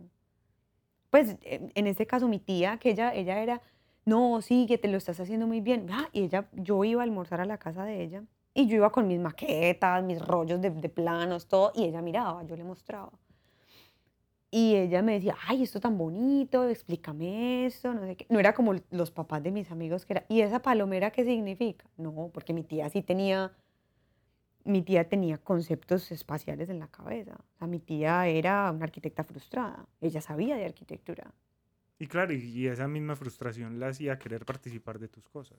Sí, nunca fue metida como de, de querer saber más de la cuenta, ella siempre fue muy respetuosa, pero ella era muy abierta a lo que yo le mostraba.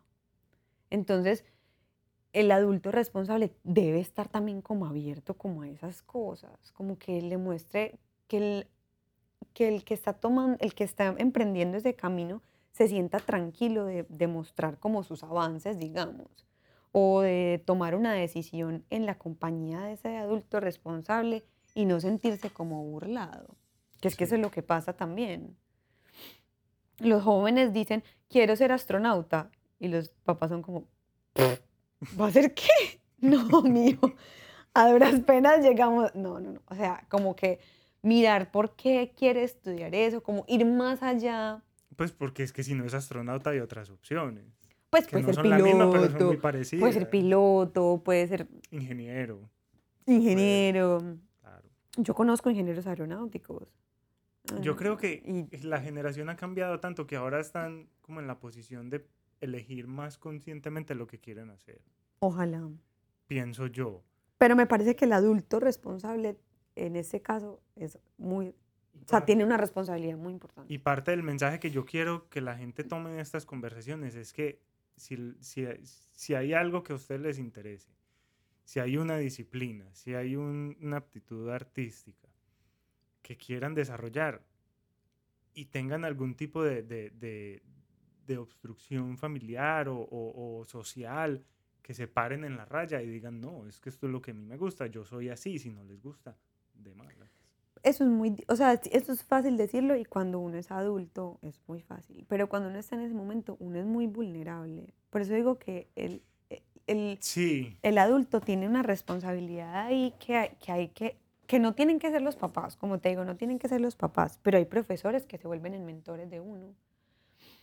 Y si ven una afinidad en un estudiante, en- o en un hijo, o en, o en un vecino, lo que sea, si ven una afinidad, decirle que la tiene. O sea, que, que la persona joven sienta seguridad de que En general, en general es así. Pues no, puede ser así, que las personas mm, están muy jóvenes para tomar, para pensar con esa estructura. Pero al mismo tiempo yo también me he encontrado con personas que desde muy jóvenes saben qué quieren Ah, hacer. sí, sí, Hay sí. personas que desde muy jóvenes, muy pequeñas, eh, adoptan un estilo, adoptan un lenguaje, adoptan una Sí. estética, adoptan unas tendencias que no sé qué fue lo que se los despertó. Sí, sí, porque- es verdad. porque generacionalmente nosotros crecemos con, lo- con acceso relativamente a las mismas cosas y a los mismos Mm. mensajes y vemos la misma televisión y oímos la misma música Sí. y los amigos todos son muy parecidos, una ciudad como Medellín más, más aún, ujú, donde todo el mundo es tan parecido Sí, y que en últimas todos optamos por, la, por, por hacer lo mismo. En- sí. pero sí hay unas personas que desde muy pequeños han sabido coger esas, esas aptitudes y actitudes y, y- y explotarlas. Sí, pero los que no, como yo, pues que no- yo desde pequeña no decía que quería ser arquitecta o que quería ser artista o que no. No, yo era una niña normal, pero cuando empecé como a interesarme por, por algo, mi familia como que, ay, sí, como que sí, apoyémosla, lo que ella quiera, como sea que lo quiera hacer.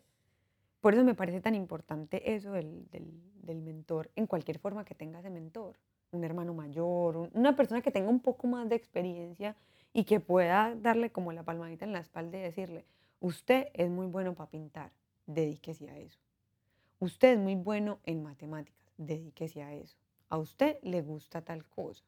Porque ven cosas en uno que uno no ve, y menos a esa edad. Es que uno en esa edad no ve nada. Ni en uno, ni en otro, ni en nada. Uno en esa edad no ve nada. Pero el adulto sí. Una persona que tenga un poco más de experiencia, sí, lo ve. Entonces, para mí, mm, el papel de mi tía, pues de mi familia en este caso, fue muy, muy importante. Ok. Fue ¿Y muy cómo, importante. cómo llegaste a la selección de la universidad? O sea, fuiste a una universidad, ¿por qué fuiste a esa y no a otra? Bueno, llegó el momento de la universidad. Entonces, mi abuela quería que yo estudiara en una universidad, yo quería estudiar en otra, en la universidad pública, porque a mí la universidad pública me parece que es la universidad. O sea, la universidad pública es la universidad. El mundo es la universidad pública. Y yo tenía muy claro eso en la cabeza, pero en Colombia la universidad pública eh, tiene un, un acceso limitado, pues no, no todo el Sí, mundo no, no, entra. hay, hay pocos cupos. Hay muchos cupos, pero hay mucha gente. Ah, claro. Entonces, son, Hay no pocos, sé, hay pocos 50 cupos para la cantidad de gente que se 50 cupos, 50 cupos, pero se presentan 500 personas. Entonces, obvio, la universidad no tiene tanta capacidad para hacerlo. Entonces, no sé cuánto, pues dije unos números que no sé, pero es algo así. O sea, se vos te puedes presentar en la universidad en Medellín para estudiar en Bogotá, o en Bogotá para estudiar en... Pero el caso es que los cupos son pocos para la cantidad de, De de bachilleres que se Sí, presentan. claro, sí. Y que quieren estudiar ahí. ¿Por qué? Por, porque puede ser más económica, porque hay carreras que solamente están ahí, porque la carrera tiene mejor trayectoria en esa universidad. Que eso lo vemos, eso en mi caso, en mi colegio, lo vimos en, en la parte de, de- cuando empezamos a ver las universidades y como guía profesional se llama. Sí. Bueno, lo vimos ahí. Entonces hay universidades que tienen la facultad de Derecho, por ejemplo, es la mejor de la ciudad, o la facultad de Ingeniería, o la facultad de Arquitectura. o el- Yo no sé si aún se cumple, pero anteriormente la tradición era que las universidades públicas académicamente eran mejores que las privadas. Sí, yo creo, Yo creo que eso, no. es- yo creo que eso ya está muy balanceado. Sí, yo y- creo que no. Pero a mí me gustaba la universidad pública por el colegio donde estudié. Eh, cuando fui a la universidad pública, yo estuve en un semillero de matemáticas en la otra universidad pública de Medellín. Y esa universidad, ¿Cuál, cuál la de La de Antioquia. La de Antioquia. No sé por qué, mi tía nos metió a semillero de matemáticas. No sé por qué. Ella, Ah, ella siempre, mucho las matemáticas. ella siempre como que quiso que nosotros fuéramos como, no sé, que estuviéramos como en las cosas, que no estuviéramos en la casa el sábado durmiendo hasta las 12 del día, sino que nos ponía a madrugar al semillero de matemáticas. Y conocer para mí esa universidad fue, o sea, esa universidad es todo lo que uno se imagina, en esa universidad estaba. Ya la universidad es diferente, pero en ese momento era un mundo, o sea, era un mundo encerrado ahí.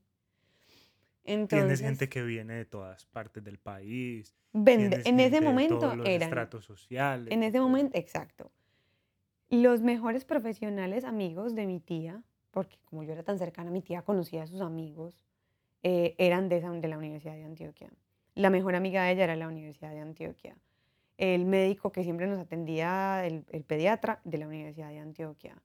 Eh, muchos profesores de la Universidad de Antioquia. Pero es que de todas formas, ahorita que hablas de lo de los médicos, uno, yo cuando era pequeño iba a donde el médico y yo, y normalmente ellos tenían el diploma ahí colgado. De la Universidad de Y si uno veía Universidad de Antioquia, uno decía, ah, no, sí, este Voy a la me, este segura". man me, me- me va a curar. Exactamente. Y yo creo que antes él era la única facultad que tenía medicina. Entonces, los médicos, digamos, más reconocidos del país eran de la Universidad de Antioquia. O al menos en, en Antioquia, pues en Medellín, eran de la Universidad de Antioquia. Entonces, pero eh, me presenté a la universidad y no pasé. A la de Antioquia, A la nacional. A nacional. la nacional arquitectura. arquitectura y no pasé. Entonces, como yo en un momento del último año de colegio, yo tambaleé, como que vi otras opciones. Cuando uno hace, perdóname, cuando uno aplica a esas carreras en las universidades públicas, uno pone como segundas opciones o... Exacto. Y yo no sabía ¿cierto? eso, a mí nadie me había explicado eso. Cuando llegué a hacer la inscripción, primera opción, arquitectura, segunda opción, ¿qué? Y la niña me dijo, tiene que poner ahí vez. tiene que poner ahí, si usted no pasa a la primera, tal vez a la segunda. Y yo le dije, pero ¿y qué, qué pongo? Y ella me dijo, ponga algo que sea afín. Y yo, ¿afín? Y me dijo, sí, mire, esta es la lista de la Facultad de Arquitectura. Y aquí están las listas. Ellos tienen, tenían, en ese momento tenían como unas, unas carreras que no se presentaba tanta gente. Hay, hay carreras que tienen más demanda. Arquitectura, derecho, medicina, tienen mucha demanda. Pero hay otras que no. Entonces uno pone en segunda, e- ese era el truco de ellos, uno ponía segunda opción, la que no tenía tanta demanda, era más fácil pasar y, Y ya dentro de la vez adentro universidad transfería uno a la hacías otra. transferencia, Claro. que eso lo hacía mucha gente. Entonces ella me dijo, ponga, había una carrera en la, en la nacional, la Universidad Nacional, que es construcción, que es de la Facultad de Arquitectura. Construcción. construcción. Y yo que yo no conocía eso, porque como yo estuve tan enfocada en que iba a estudiar arquitectura, yo no vi otras carreras. Yo no tenía en mi mente otras carreras. En 11, como te digo, cuando en 11 como que dudé, como que, ay, hay otras carreras, que era ingeniería de procesos eh, y antropología. Pero nada que ver con arquitectura. No. Por eso te digo, como que vi otro, como otros mundos, conocí personas, conocí ingenieros de procesos de la Universidad de AFIT. Y yo, ¿qué? ¿Qué es esta carrera tan maravillosa? Me encantó cuando la vi. Y antropología. Y antropología era en la de Antioquia. Entonces, uno se presenta a las dos, cuando yo estaba pues en ese proceso, uno se presentaba a las dos universidades públicas. Uno trataba de hacer los trámites para las dos, no sé por qué, no me acuerdo, no sé por qué. Pues porque eran cupos limitados y había que jugar la lotería en toda parte. Entonces, cuando llegué a la de Antioquia, ¿y aquí qué estudio? Lo mismo, primera, primera opción principal y segunda opción. Entonces puse mm, psicología y antropología. Cuando yo le conté a mi tía, ¿tú qué vas a decir? Como que psicología. Y a mí también, porque también la vi. no estamos pues haciendo carrera arquitectura. No era pues arquitectura, pero yo decía, a la mí la antropología me encantó. Me gustó muchísimo. Pero la arquitectura en cierto grado tiene mucho. Claro, por- es que por digo que es que arquitectura es como un mundo gigante. Entonces a mí también me gustó mucho y cuando vi me gustó muchísimo y conocí un profesor de biología que tenía una asignatura en antropología o algo de antropología. Y él me contó ahí como por encimita como lo que era la antropología y a mí me gustó mucho, me pareció súper como fascinante. apasionante, como una cosa como filosofía, como Sí, sí, sí. ¿qué es esto? Y mi colegio, como el colegio en el que estudié, enfocaban mucho la vida estudiantil a las humanidades. Entonces claro. escribíamos mucho, veíamos filosofía, historia de las religiones. eh, entonces salí como con cierta fascinación por las humanidades. Y me presenté psico- psicología y antropología. Y en la nacional, eh, arquitectura y construcción. No pasé. Pasé a, de las a las segundas opciones. A la seg- A las segundas opciones. Pero hay una cosa que se llama es que el segundo llamado. El segundo llamado es que como tanta gente se presenta, hay gente que no estudia ahí, solamente se presenta por presentarse, o pasa a otra universidad o consigue el préstamo para estudiar en una universidad privada. Si no se presenta y no se llena el cupo, te llaman. Ujú. O sea, como que quedaste como que... Hacen un corte. Digamos, son 25 personas para construcción. El puntaje me da para quedar en los puestos 25. Si se presentan 20 personas, llaman a los 5 que siguen, que alcanzaron el puntaje, porque eso es por puntaje, pues cuando yo estaba. Entonces me llamaron de la Universidad Nacional y me dijeron, posiblemente quedas en el segundo llamado. Si no se presenta todo el mundo, entras a construcción. Pero como no pasé arquitectura, construcción no era lo que yo, lo que yo tenía en mi mente. Pues es como cuando le dicen a uno que quieren, que le van a llevar un regalo y llegan con otra cosa. Pues no estaba esperando, era eso. Y como digo que yo soy como que no, no cambio de opinión tan fácil. Yo dije, no, yo no voy a estudiar. Pues yo ese ese semestre no voy a estudiar. Y me metí a hacer cursos y cosas para pasar a la universidad. Pero universitario. Para pasar a, esa, a Para- la para universidad ganar el examen. nacional. Para Entonces tú saliste del colegio, descansé seis te descansé entre presentaste y no pasaste, entonces estuviste seis meses por fuera comillas. Ujú. y al semestre siguiente volviste a, a- a inscribirte, a aplicar y ahí no sí, pasé. tampoco. no. Entonces ahí ya mi familia dijo como que, no, no, no, no. Pero ahí sí pasé antropología en la de Antioquia. también el segundo llamado, como que hay muchas personas que quedaron con mismo- la misma historia, pero en la de Es Antioquia. que seguramente las personas que pues, se presentan, muchas personas hacen lo mismo. Y antropología puede ser segunda opción de muchos. Claro, los, Entonces, lo es. Cuando, cuando, lo- cuando los llaman para que vayan y no se llenan los cupos porque era opción por, Ujú, por llenar opciones, ujú. llaman a los que sí estaban realmente Exacto. interesados. Pero entonces, como yo ya tenía en la cabeza, ya en ese momento ya habían pasado seis meses, vuelve a la, a la historia mi tía, ella me dice, no te pongas a inventar. O sea, si realmente es una cosa que vas a hacer por descarte, no lo hagas. La Universidad de Antioquia es una universidad difícil. No, y el dinero, el viaje, Es el una, es una tiempo, universidad la que- dedicación, no, porque es que uno Pero en ese momento no pensábamos como en eso, sino que ella me dijo cosas como que es un mundo difícil, o sea, es, un, es una cosa que tú no conoces, es una gente que tú no conoces, unos ambientes que tú nunca has estado ahí. No te metas ahí por descarte, como que no lo hagas porque no es fácil. En ese momento la Universidad de Antioquia tenía muchos conflictos, o sea, conflictos sociales internos muy delicados. Quiero aclarar algo aquí para la gente que no conoce tal vez el contexto de la universidad, de las universidades públicas en Colombia. Yo estoy muy desconectado de esas noticias últimamente, pero cuando yo estaba en, en mi época de escoger una universidad, el gran problema en las universidades públicas eran los paros. O sea, una La carrera suspensión de las clases. una, una, una carrera que en teoría duraba cuatro años terminaban siendo seis o siete, porque cada tres, cuatro meses se paraba Sí.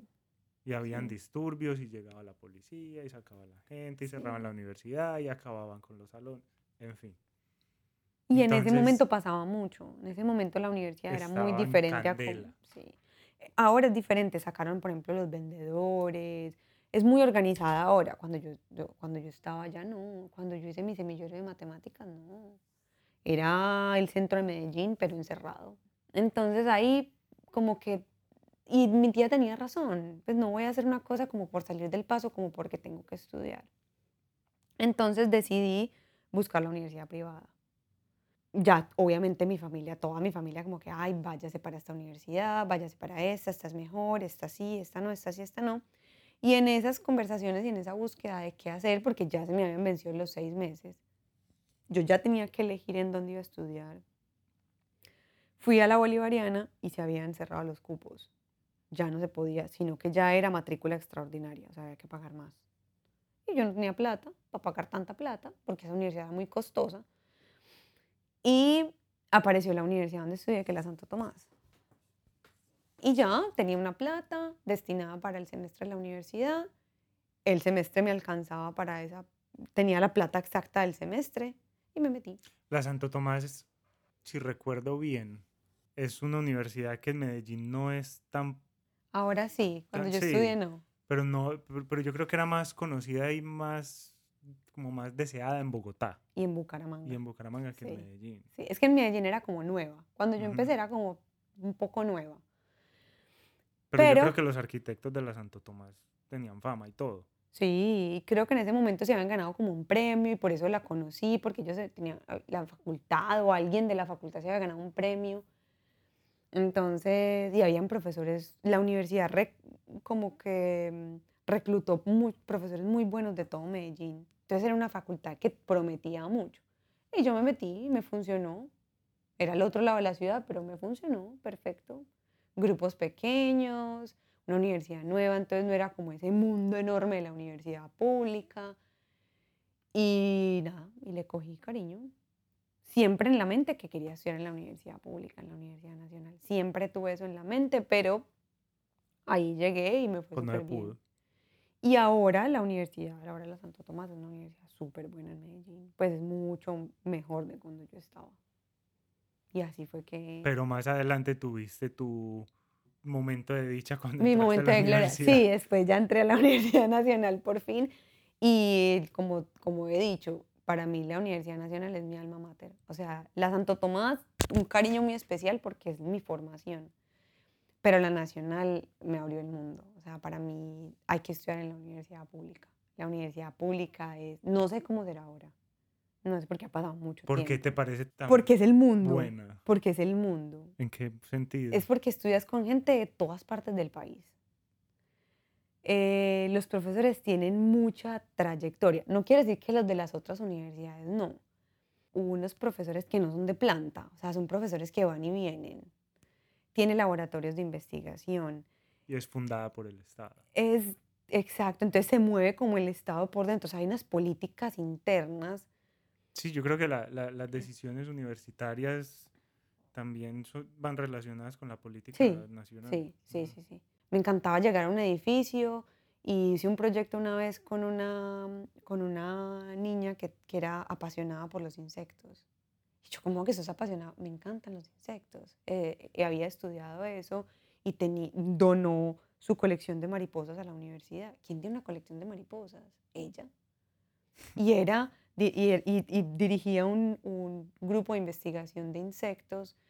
O sea, todas esas cosas, ir a la, a la biblioteca y ver esa biblioteca gigante, todo el mundo estudiando, abrir y gen- gente que se dedicó toda su vida a hacer un herbario. O sea, para mí a eso mí, tenía mucho valor. a mí me da como la sensación de que en las universidades públicas los estudiantes tienen, si no estudian, tienen más que perder que en las universidades privadas. Tal vez, sí, tal vez. Pues en ese momento en que yo estaba, sí. Sí, claro. sí, que porque es sí. muy difícil entrar. Y mantenerse también es porque muy es fácil mucha salir. gente. Y mantenerse también porque es mucha gente. Entonces yo creo que hay cierto, tienes que mantener cierto nivel porque si no te echan y tienes que volver a entrar. Entonces no es fácil tampoco. Pero esa universidad a mí me encantaba. Me encantaba que la gente estuviera eh, tirada ahí en, en las escaleras. Había gente tan entregada de verdad, de corazón, como a, a las protestas y a que las cosas fueran eh, justas. eh, no sé, a mí me gustaba mucho. Era como un reflejo del- de todos los problemas del país pasando en Ujú. un campus y me gustaba mucho. A mí, me- a mí esa universidad me gustó mucho y vivo muy agradecida por haber podido ¿Cuál- estudiar allá. ¿Cuál fue la materia más dura de todas? La que más te pateó. Todas. Física me dio mucha dificultad, que se llama estructuras. Me dio mucha dificultad, la verdad. ¿Y para qué sirve esa materia? ¿Para qué sirve? Calcular estructuras. Los pesos de las estructuras, uno ve estructuras metálicas, eh, estructuras de concreto. eh, Pero para eso ya no hay, pues no hay otra profesión que se encarga de eso. Los ingenieros, pero como arquitecto tenés que tener nociones de eso Es que- también. Yo creo que la relación entre los arquitectos y los ingenieros civiles es como algo que viví yo en, cuando estudié ingeniería mecánica, que eran los ingenieros mecánicos y los ingenieros de diseño. Ujú, En ese entonces en Mm. EAFIT, ingeniería de diseño era una carrera relativamente nueva, que nadie sabía qué hacían, porque eran ingenieros, pero se la pasaban de arriba para abajo con unas cajas llenas de marcadores. Diseñando. Entonces uno no, como así, pues uno no entendía bien qué era lo que hacían. Y recuerdo que en, un- en- en varios eventos donde nos juntaban a los ingenieros mecánicos y a los ingenieros de diseño, que nos ponían a hacer proyectos, era muy común que los proyectos de los ingenieros mecánicos funcionaran, pero eran feos. Ah, sí. Y los proyectos de los ingenieros de diseño eran muy bonitos, pues no hacían nada. Ah, más o menos así. Pues eso se ha reevaluado pues en el tiempo. Pero más o menos siempre... ha- Pilas que no estoy diciendo que los ingenieros de diseño no sirven para nada. No, no, En es su como momento es la decir- percepción Sí, es como decir, que se dio en esos exacto, como eventos. decir que un, un edificio hecho por un arquitecto se va a caer y por un ingeniero es feo. No. Pues digo, con el tiempo eso se ha reevaluado porque hay arquitectos que tienen muy, mucha noción de, la, de las estructuras y de los cálculos estructurales. Y hay muchos ingenieros que son, que realmente sí son muy buenos diseñadores, pues estéticamente hablando, pues. Pero en la realidad, en el campo, hay que trabajar juntos. O sea, no, no, un edificio no pasa permisos de la ciudad si no tiene la firma de un ingeniero y un, y un diseño estructural de un ingeniero. Pero en la carrera te enseñan nociones de eso Claro, y además que te tienes que comunicar con un ingeniero. y tienes que saber qué te está mostrando. Ujú. Pues, o- el ingeniero también tiene que saber leer planos Muchas de las materias que le enseñan a uno no son tanto para que uno las use, como para que uno trabaje en ellas, sino para que las entienda y se pueda desenvolver en el, en el trabajo. Sí, yo por ejemplo vi instalaciones hidráulicas Pues yo no soy diseñadora hidráulica, pero hay que saber ¿Y las instalaciones hidráulicas para un arquitecto qué significan? la plomería. La plomería. Pero hay que saber que leer, si, si estás trabajando para una compañía de arquitectos y te pasan un, un- un plano de la plomería, pues tienes que saber qué es la plomería. Y entonces hay planos para la plomería, hay planos eléctricos, hay planos aire estructurales, hay planos del aire. Aquí todos esos son planos mecánicos. Pues aquí le llaman planos mecánicos. Yo creo que en Colombia también. Es un paquete de planos mecánicos, que es estructurales, hidra- eh, hidráulicos, em, de ah, todo eso, todo lo técnico, pues, es un paquete de planos. Y hay un planos arquitectónicos que hacen parte también del- de, los, ¿Y de los planos. cuál era la materia que sí te gustaba y que ojalá la hubieras visto todos los semestres de la carrera? Historia de la arquitectura me gustó mucho. Me pareció muy chévere y me parece que la debimos haber visto como más, pues como más, más cosas. Urbanismo, había una que se llamaba urbanismo, no sé si todavía existe esa materia. También me gustaba mucho. De hecho, me especialicé pues como en Que eso. es la del diseño de ciudades. Sí. Mm. Pero me hubiera gustado más como ver como más de, de, de historia de, esa, de, de eso, del urbanismo. Pero esa materia me gustaba mucho también. Todas me gustaban mucho. Geometría me hubiera gustado entenderla como más. Pues es que en ese momento uno no, como que no ve las cosas así, pero la geometría es súper importante. O sea, saber de geometría es muy importante, Sí. pero uno en ese momento no... Solo quería pasar. Solo quería... ¿Cuál fue, cuál fue el primer trabajo que tuviste una recién graduada? Recién graduada, trabajé en un estudio de arquitectura haciendo un proyecto urbano. Ah, bueno, no, antes de eso, eh, trabajé en una oficina de la universidad, en un laboratorio de proyectos de la Universidad Nacional. Ese fue mi primer trabajo serio que tuve, haciendo proyectos de Y te arquitectura, tocaba ir a las obras, ponerte las botas, el casco. No, en ese no. En ese no. Era, era mu- Porque es que eran muy diseñadores. No, era, era una oficina de diseñadores, era un estudio de arquitectura. El segundo trabajo que tuve, sí. Ahí sí nos daban botas, casco. O sea, yo tengo como dos versiones del arquitecto. El que está metido en la obra, empantanado de los pies a la cabeza, y el otro que tiene una oficina, Un estudio. un estudio super wow, que toma whisky con hielo. y los No sé si los arquitectos el toman aire- whisky. Y todo el aire acondicionado todo el día, y no se sientan en sillas sino en puffs y toda la vuelta. Ahí los dos. Entonces, yo tengo como Ahí los dos, exacto. Sí, ahí. El jefe mío del estudio de arquitectura era así, era un constructor, se mantenía de botas, siempre tenía el casco debajo del brazo, un portafolio lleno de polvo, el metro ya vuelto nada. Y tuve también jefe en, el laboratorio de proyectos, dos jefes que eran más ejecutivos.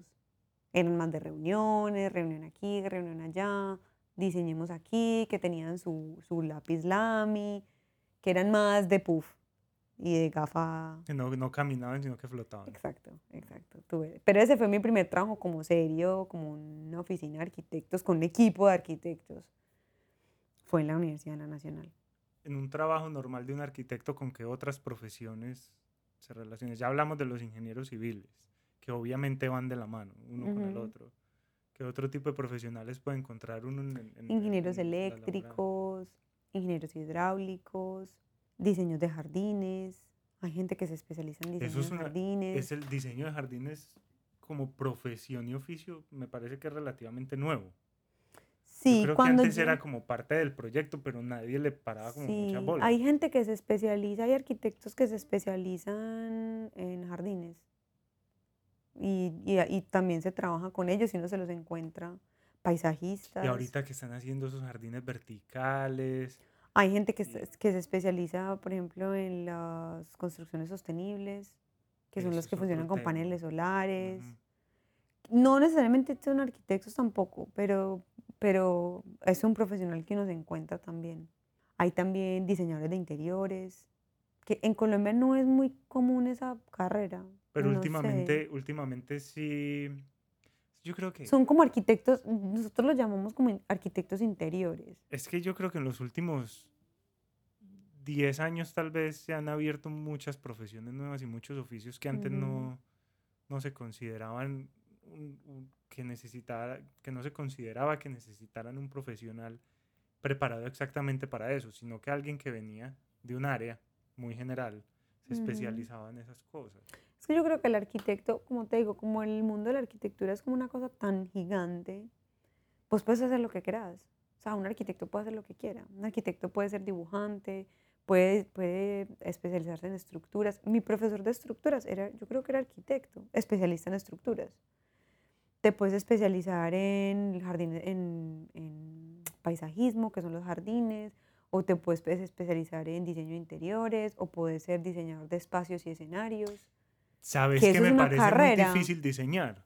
Y que puede ser, que a simple vista puede parecer muy, muy simple, son los, los edificios de parqueaderos. A veces yo entro, ¿qué? Yo a veces entro a esos edificios y son rampas por todo lado y uno no... Hay unos muy sencillos, suben y baja todo el mundo por la misma calle y nadie... No, pero hay unos que son Pero hay unos donde los que entran no se encuentran con los que van saliendo. Y lo mismo los hoteles.